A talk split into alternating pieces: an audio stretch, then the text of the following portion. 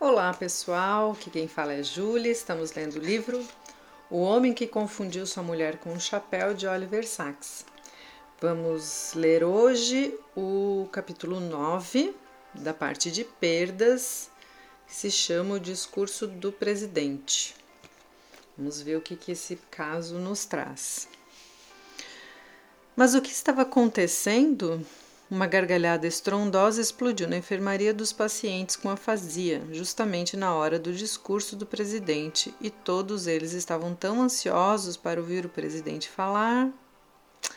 Lá estava ele, o velho sedutor, o ator, com sua hábil retórica, seu histrion, seus histrionismos, seu apelo emocional e todos os pacientes rebentando de rir. Bem, nem todos. Alguns pareciam perplexos, outros indignados, um ou dois apreensivos, mas a maioria parecia achar graça. O presidente achava, estava, como sempre, induzindo, mas ao que parecia, induzindo-os mais ao riso. O que eles poderiam estar pensando? Poderiam não estar compreendendo o presidente? Ou talvez estivessem compreendendo bem demais? Com frequência se dizia que aqueles pacientes, os quais, embora inteligentes, sofriam a mais grave afasia receptiva ou global, sendo por isso incapazes de compreender as palavras em si, não obstante sua condição, entendiam quase tudo o que lhes era dito. Seus amigos, parentes e enfermeiras que os conheciam bem às vezes mal conseguiam acreditar que eles eram mesmos, a, mesmo afásicos. Isso acontecia porque, quando lhes falavam com naturalidade, eles percebiam uma parte ou quase todo o sentido, e naturalmente as pessoas falam com naturalidade. Assim, para comprovar a afasia, o neurologista precisava fazer um esforço extraordinário para falar e comportar-se de maneira não natural para remover todas as pistas não verbais, tom de voz, modulação, ênfase ou inflexão sugestivos, além de todas as pistas visuais, expressões, gestos, todo o repertório e postura que em grande medida são inconscientes e pessoais. Era preciso suprimir tudo isso, o que podia exigir um disfarce total da pessoa e a total despersonalização da voz, chegando ao ponto de usar um sintetizador de voz computadorizado, a fim de reduzir a fala a meras palavras, como fala inteiramente destituída do que Fred denominava cor do tom ou evocação.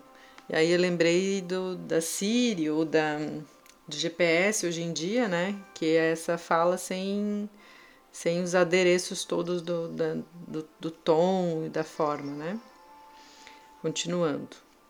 Com os pacientes mais sensíveis, era apenas mediante essa fala altamente artificial, mecânica, meio parecida com a dos computadores de Jornada nas Estrelas, que se podia ter certeza absoluta de sua fazia.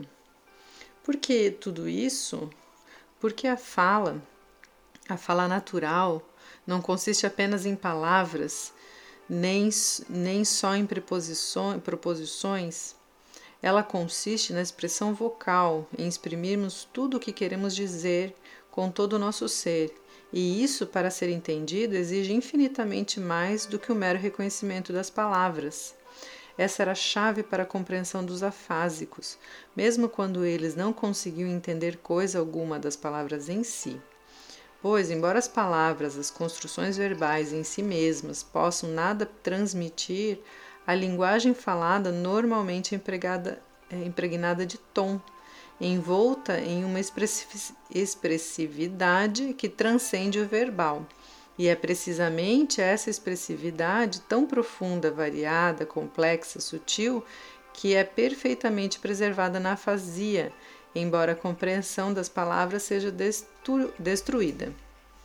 Preservada e muitas vezes, mais do que isso, fantasticamente intensificada.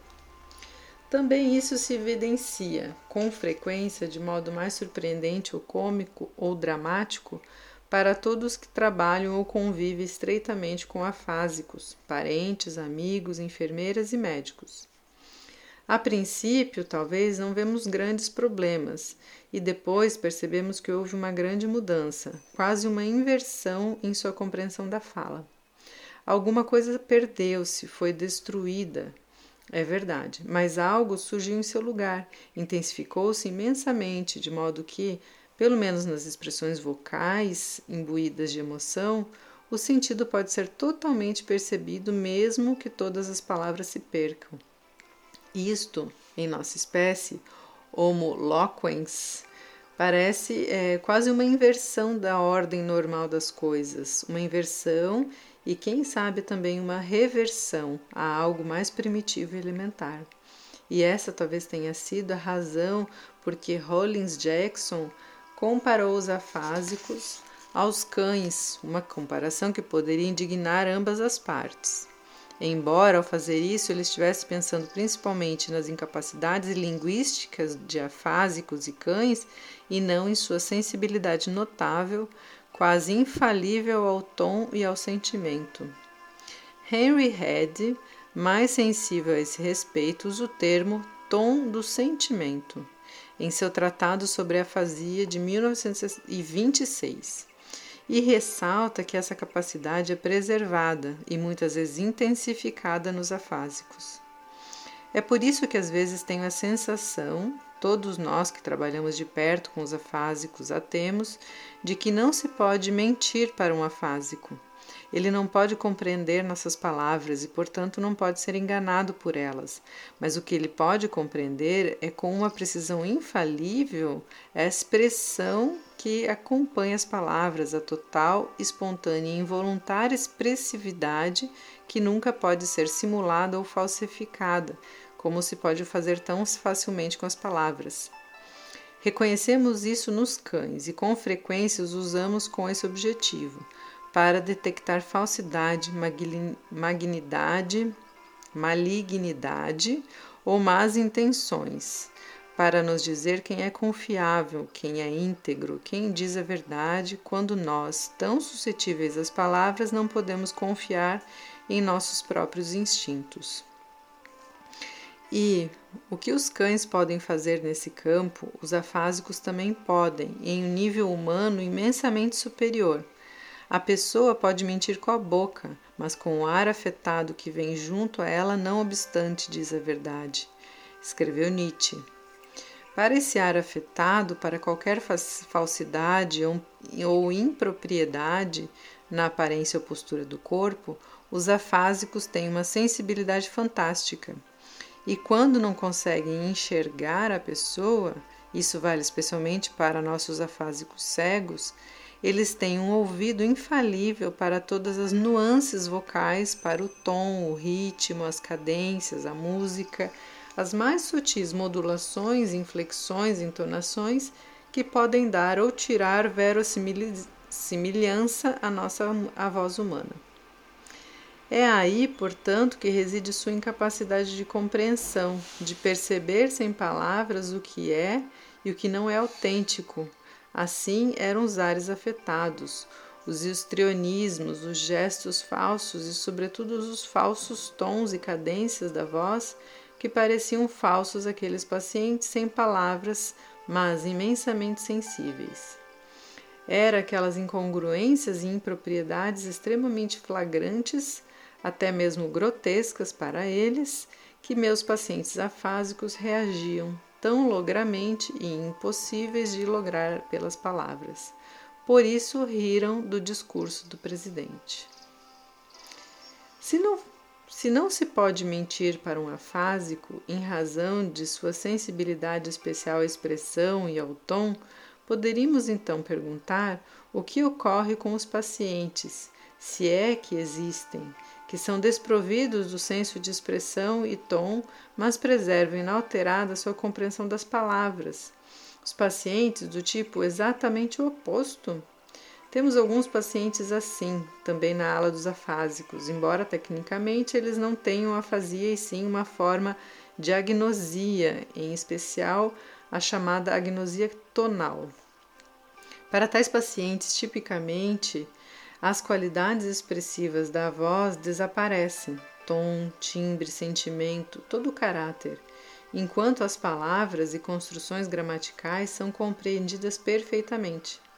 Essas agnosias tonais ou aprosódias estão associadas a distúrbios do lobo temporal direito do cérebro, enquanto as afasias ligam-se a distúrbios do lobo temporal esquerdo. Entre os pacientes com agnosia tonal em nossa ala dos afásicos, que também ouviam o discurso do presidente, estava Emily, que tinha um glioma no lobo temporal direito. Ex-professora de inglês e poetisa de um algum renome, com uma sensibilidade especial para a linguagem e grande poder de análise e expressão, Emily podia representar a situação oposta. Como o discurso do presidente soava para alguém com agnosia total. Emily não era mais capaz de distinguir se uma voz exprimia raiva, alegria, tristeza, coisa alguma. Como as vozes não tinham mais expressão, ela precisava olhar para o rosto das pessoas, suas posturas e movimentos ao falar, e fazia isso com uma atenção, uma intensidade que nunca apresentara antes. Mas acontece que isto também tinha limitações, pois, devido a um glaucoma maligno, ela estava perdendo rapidamente também a visão. Ela verificou então que o que precisava fazer para prestar a máxima atenção à exatidão das palavras e do uso das mesmas e insistir para que os que a cercavam fizessem o mesmo. Cada vez menos era capaz de entender a linguagem informal ou a gíria, a fala do tipo alusivo ou emocional, e precisava que seus interlocutores falassem em prosa, palavras apropriadas nos lugares apropriados, descobriu que a prosa podia compensar em certa medida a ausência da percepção do tom ou do sentimento. Dessa maneira, ela pôde preservar e até mesmo intensificar o uso da fala expressiva, na qual o significado era dado inteiramente pela escolha e referência adequada das palavras, apesar de ficar cada vez mais perdida quando se tratava de fala evocativa na qual o significado é dado totalmente pelo uso e sentido do tom. Emily também ouviu, com uma expressão petrificada no rosto, o discurso do presidente, acolhendo como uma estranha mistura de percepções intensificadas e defectivas, a mistura exatamente oposta à de nossos afásicos.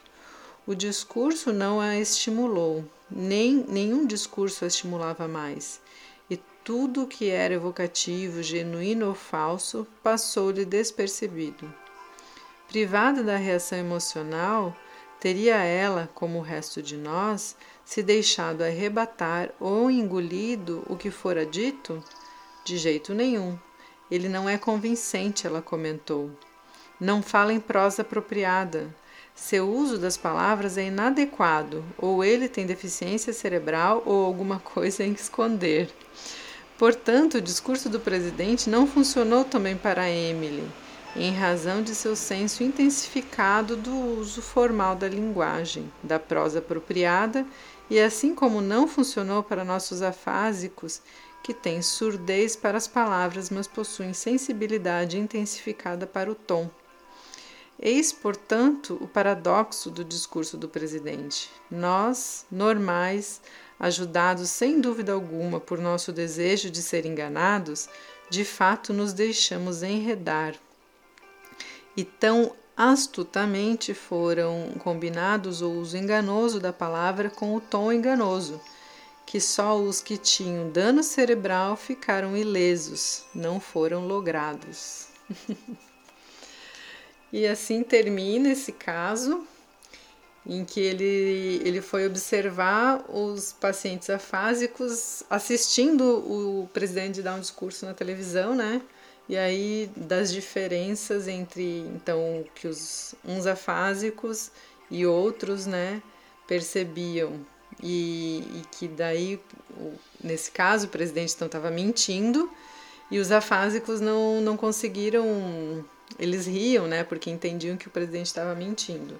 E nós que temos o cérebro normal somos enganados, então, porque não conseguimos perceber essa isso que os afásicos percebiam, né? Ótimo, pessoal. Estamos já avançando no livro, na página 100.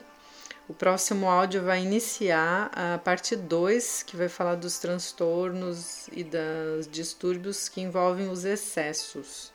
E aí começa com uma introdução. Então, o próximo áudio a partir de amanhã será a parte 2.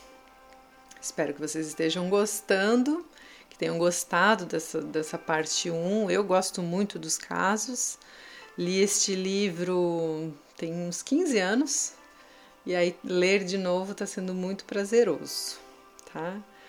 E então, um ótimo dia a todos e até o próximo áudio.